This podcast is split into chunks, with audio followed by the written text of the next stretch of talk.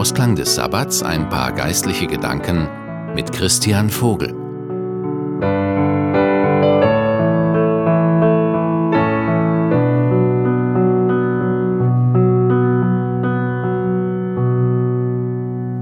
Im Matthäusevangelium Kapitel 6, da heißt es im Vater unser, und führe uns nicht in Versuchung, sondern errette uns von dem Bösen.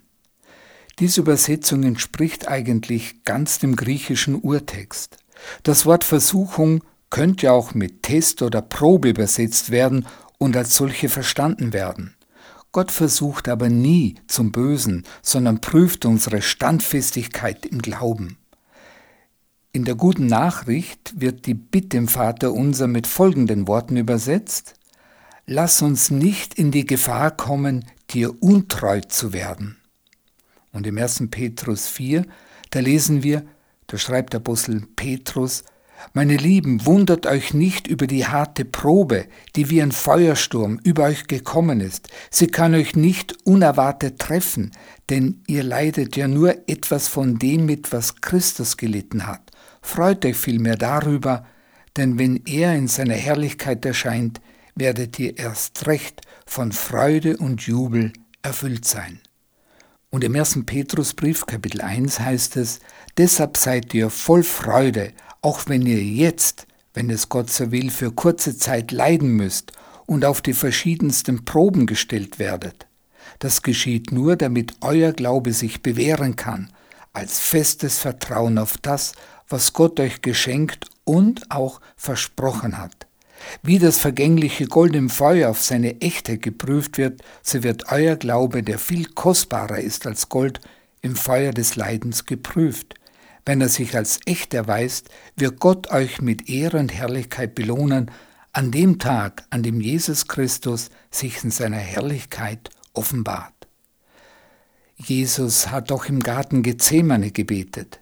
Vater, wenn es möglich ist, lass diesen Kelch an mir vorübergehen. Das heißt, Jesus wollte dieser Probe bis zum letzten gehen zu müssen, auf das allerletzte geprüft zu werden, aus dem Wege gehen, es sich ersparen dürfen.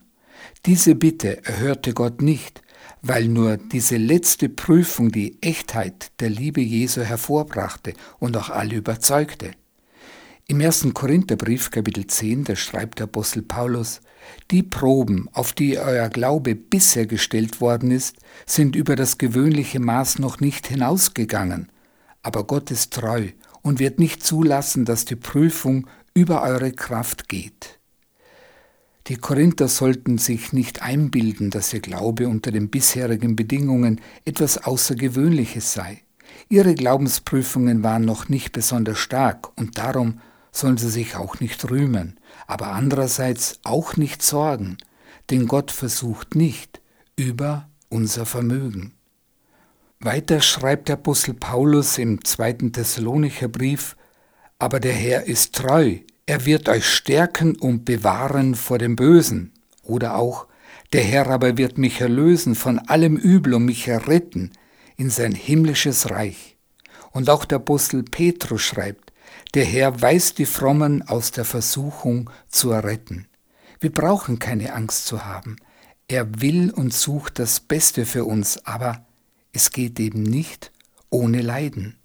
Dieser Wunsch, führe uns nicht in Versuchung, sollte als Bitte verstanden werden, uns zu bewahren, dass wir uns nicht selber durch Unachtsamkeit, Dummheit oder falschen Mut in Versuchung bringen, so wie es auch im Psalm 141 beschrieben ist, hindere mich, meinen Neigungen nachzugeben, damit ich nichts Übles rede und keine Schandtat begehe. Oft stellen wir uns eigenwillig auf den Weg der Versuchung und machen Umstände dafür verantwortlich.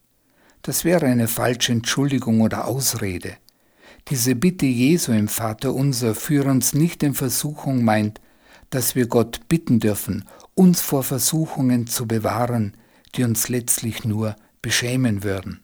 Ich wünsche Ihnen einen guten Start in die neue Woche. Ihr Christian Vogel.